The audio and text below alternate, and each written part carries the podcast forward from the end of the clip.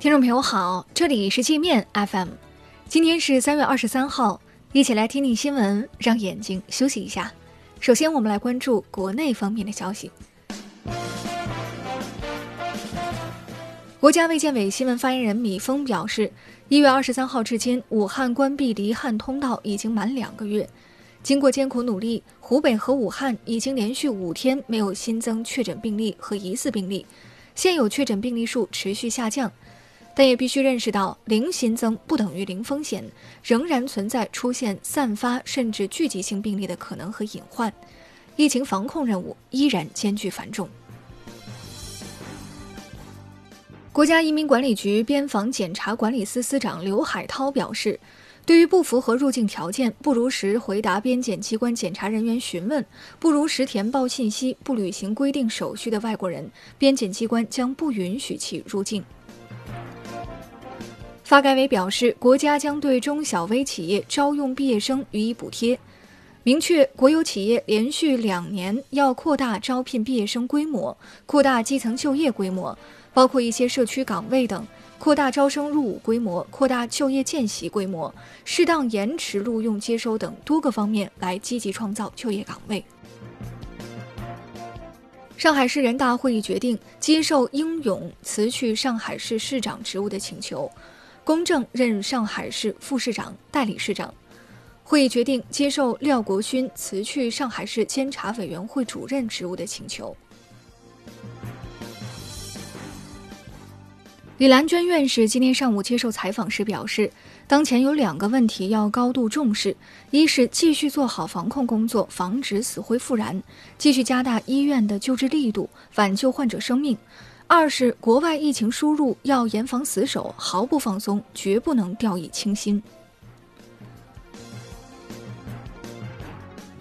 湖北黄石自二十三号零时起，社区村组人员、车辆恢复正常出行，居民戴口罩、体温监测正常即可通行。拆除影响公共交通、消防应急通道、小区人员车辆出行的哨卡和影响复工复产复市居民生活的硬隔离设施。恢复城区正常交通秩序。我们接着来把视线转向国际。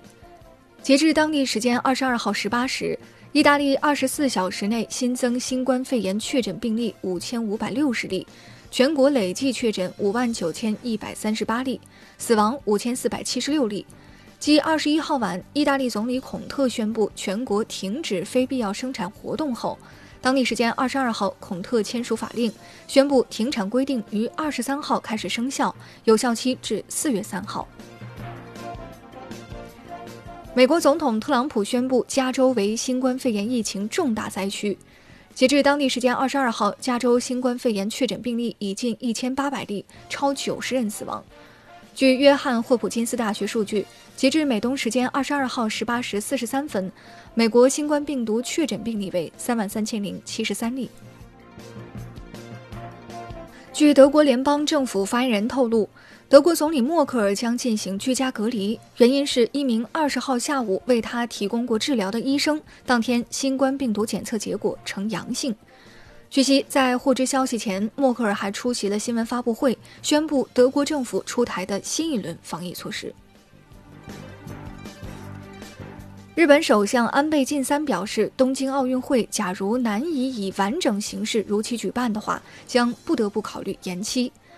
随后，加拿大、澳大利亚奥委会和残奥委官方发布声明，两国将不会派队参加今夏的2020东京奥运会。澳大利亚下令，二十三号中午起关闭全国公共娱乐场所，餐馆和咖啡馆只允许外卖，教堂和室内健身场馆也将关闭。